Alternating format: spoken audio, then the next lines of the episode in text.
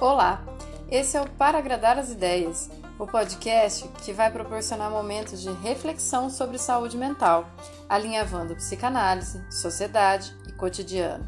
Quanto mais você questiona a realidade, mais você a compreende. Ou não. Eu sou Lucilena Nogueira, psicanalista, trazendo conteúdos semanais para agradar as ideias.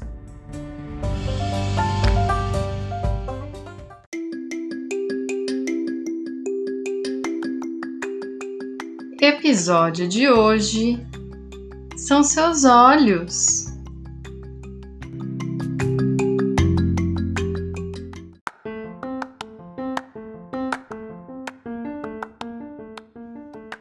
Oiê, como é que você tá? Hoje eu quero começar diferente esse podcast aqui. Quero começar agradecendo cada um de vocês que me deixa entrar nos seus ouvidinhos, corações e nesses miolos que ficam fritando a cada fim de episódio, com a coragem de às vezes me ouvir logo quando acorda, quem sai para caminhar, no intervalo do trabalho, e até aqueles que acham que essa vozinha aqui é suficiente e suave para embalar o sono no fim de um dia exaustivo. Eu agradeço mesmo, tá? E ainda agradeço quem compartilha ouvindo com a família, nas caixinhas de som, ajudando as pessoas a descobrirem o que é um podcast. Ou ainda, enviando um link, quase como se fosse um abraço, para quem acha que também merece ouvir esse conteúdo aqui. Para mim, saber dessas histórias é delicioso, tá? Toda essa alegria que me traz saber que vocês me deixam entrar na vida de vocês tem um nome: reconhecimento. E não vamos confundir reconhecimento com mitidez, arrogância ou qualquer coisa destrutiva, tá? Exatamente para a gente manter a importância do, do reconhecimento é que eu preparei esse episódio aqui. A gente, a nossa sociedade inteira, vive sobre um imperativo de vitória, de sucesso. E isso gera muita inveja, muita solidão, competitividade e sensação permanente de fracasso. Por quê? Quem sobe, supostamente, sei lá se esse é um bom exemplo, mas assim, quem tá bem é hipervalorizado e quem não tá precisa ser excluído. No discurso, a gente sabe o quanto que a gente é julgado e também julga mal a inveja, por exemplo. Mas dá para não sentir? De verdade, eu acho que não. Quando a gente está sempre cheio de ferramentas para fiscalizar, comparar a nossa vida com a do outro mas eu acho sinceramente que dá para ressignificar, pensando de onde é que ela vem, né? Eu escolhi trabalhar com podcast pela tranquilidade que não ia ter ninguém olhando o que eu estava fazendo. Fica mais fácil para mim assim, sabe? Embora um monte de gente acha que eu sou super segura, eu se eu tivesse que ficar preocupada com cenário, cabelo, roupa, acessórios, só para falar o que eu penso, não ia combinar em nada comigo. Então, antes de desistir de falar, eu mirei numa ferramenta que me atendia. Parece um exemplo nada a ver, né? Mas você já se perguntou quanta coisa você deixou de fazer porque acreditou na exigência que vinha junto e ela sempre está atrelada ao olhar do outro? Pode ser nas pequenas coisas, tá? Quando alguém te diz, por exemplo, nossa, que brinco bonito! E você responde, paguei barato, em vez de dizer, obrigado. Você está sempre tentando desviar o olhar, do mesmo jeito que estaria fazendo se alguém te falasse: Olha, tem ketchup na sua blusa. E você diz: Ah, almocei correndo. Sabe? Por que a gente tem que dar desculpa? De onde vem esse constrangimento, tanto para um elogio quanto para uma chamada de atenção?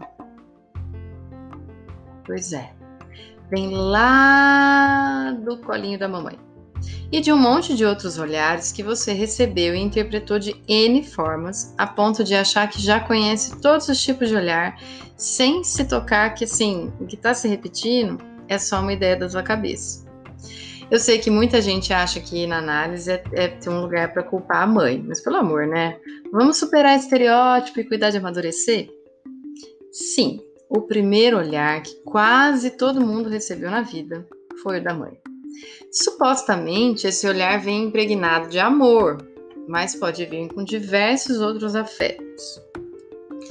Esses olhares são interpretados pelo inconsciente desde a mais tenra idade.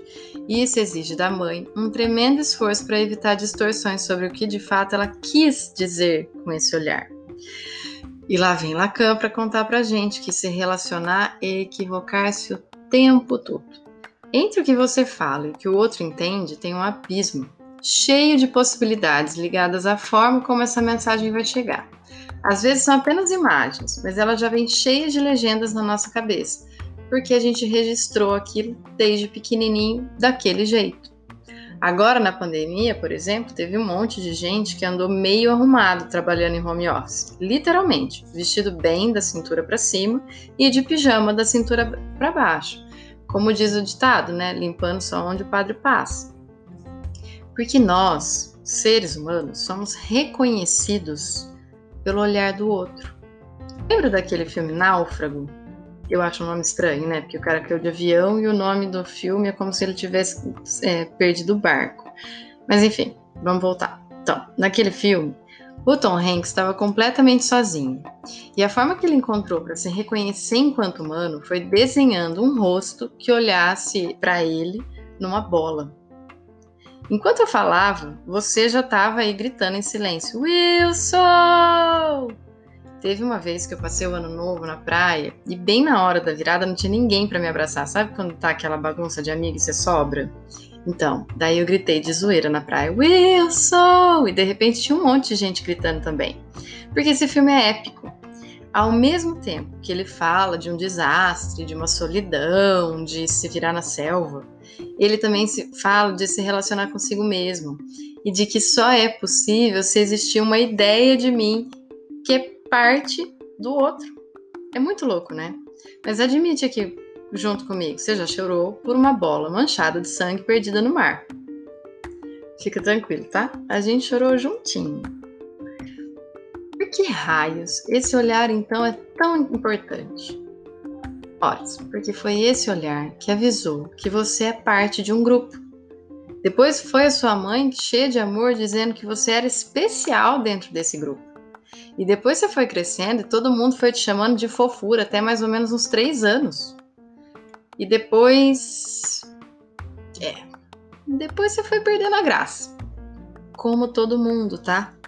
Sendo exigido para participar desse jogo e saber o que, que você estava fazendo e pode ter levado isso tão a sério, tentando reconquistar aquele olhar brilhante de todo mundo que te achava um tchutchuquinho, que realmente achou que era mais importante se arrumar quando tem olha alguém olhando do que se não tivesse ninguém. E daí, quando não tem ninguém, fica a pergunta, né? Será que escova o dente? Será que a gente não cuida da gente só pra gente mesmo? Será que a gente precisa tanto do outro?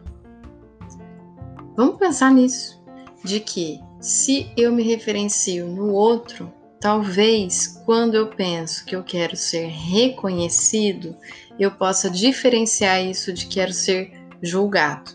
Mas só dá para ensinar no ato.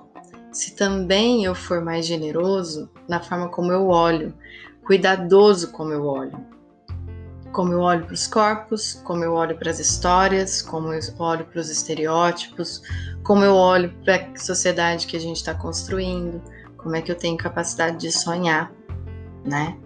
Como a conversa aqui está sempre amarradinha, na semana passada a gente tinha falado de como que as redes sociais capturam a gente, né? E a gente fica super exposto e se exibindo ao olhar dos outros, atrás de like e de atenção né? É, as relações de afeto mudaram nesse tempo onde a gente só tem o virtual. Graças a essa ruptura com o presente, com o presencial, corpo a corpo, teve muita gente, por exemplo, que teve que aprender a ouvir. Ouvir um áudio até o fim antes de responder coisa que se tivesse presencialmente ia fazer caras, bocas, falar em cima e não terminar de ouvir. Nem tudo está perdido, mas é importante a gente avaliar o quanto que é saudável a forma de se relacionar com a ferramenta e tentar lembrar que quando você era pequenininho, estava fazendo graça na frente da televisão ou chilicando para não comer na mesa, tentando chamar atenção, o olhar que você recebia, mesmo que fosse de quem te amasse, era meio de cansaço e até de reprovação. Então é importante a gente pensar direitinho se vale a pena a gente capturar o olhar do outro atento e disponível ou simplesmente mais um perdido no meio de tanta exposição? O que que a gente está tentando buscar de algo que foi perdido e não tem volta? Porque a gente não pode tentar se manter bebê o tempo todo. Acabou? É triste, né? Mas olha quanta coisa que veio junto. Quando bebê você só chorava, agora você tem um repertório bem vasto de palavras para aprender a se comunicar. Claro que não vai ser tão bem compreendido, mas isso te dá vontade de falar mais, conviver mais, olhar mais, ouvir mais. Então pensa direitinho se você quer realmente ficar mostrando do seu café da manhã que esfria enquanto você posta, ou da sua mega viagem parcelada em milhões de vezes, ou da fila de espera num ponto turístico, se isso não é só uma repetição impensada da busca de um olhar afetuoso. Se parar para pensar, eu tenho certeza que você vai querer menos like e mais conversa olho no olho, mesmo não podendo muito com a pandemia. Usem máscaras. É, agora uma máscara que fazia a gente fingir que estava feliz, uma máscara imaginária, agora é uma máscara física que vai impedir, não que saibam se a gente está feliz ou triste, vai impedir que o outro adoeça, ou até a gente. Então, assim, vamos pensar nesses olhos nos olhos, que pode ser olho no olho de carinho, de afeto, ou pode ser um se liga, está viajando, está fazendo demais, e para continuar amarrando essa conversa, que eu acho bastante importante, ela tá só no começo, a gente precisa pensar que a gente está há pouco tempo sobre o domínio de um olhar constante das redes sociais, mas tem gente nascendo enquanto isso. E que talvez esteja se sentindo tão náufrago quanto o Tom Hanks, que né, o nome não condiz com a história, né? Mas está tão perdido que está buscando no olhar das redes uma forma de ser reconhecido. E a gente precisa se haver com isso. Reconhecido pelo que e por quem, né? Então, para deixar tudo isso amarradinho, vou convidar todos vocês que, que ouvem a gente aqui na terça ou na quarta durante o dia, porque dia 30 de outubro agora eu convidei uma querida amiga psicóloga social que vai falar sobre erradicação do trabalho infantil, principalmente do que se trata, e abrir toda uma conversa do mês de outubro em que eu quero chamar vocês para pensar o que, que a gente está oferecendo para as nossas crianças quando tudo que faz está na rede, ou quando, mesmo que seja é, para nossa recordação, né? é, que a gente coloca as crianças na rede, ou quando a gente deixa as crianças na rede sozinhas, se exibindo, sei lá para quem, que a gente nem sabe se com isso ela vai receber o olhar de carinho, de cobiça, de pena, de disputa, ou qualquer outra coisa que, se ele tivesse acesso no presencial, já ia ser doloroso. Mas na proporção da internet, a coisa pega, hein? Será que ele deveria ter tanto acesso? É nosso papel enquanto adulto preservar e cuidar disso de forma responsável. Enfim, esse é só o comecinho de uma grande conversa que eu quero ter com vocês aqui outubro inteiro sobre infância e narcisismo. Eu já deixo vocês por aqui, tá? Mas eu tenho certeza que a gente vai continuar se encontrando nos próximos episódios. Se você gostou, compartilha, segue no Insta, arroba para agradar as ideias e não esqueça, todo feedback por aqui é bem-vindo. Até semana que vem, que já vai ser outubro. Tá acabando 2020, hein? É ufa ou ai meu Deus? Beijo, gente.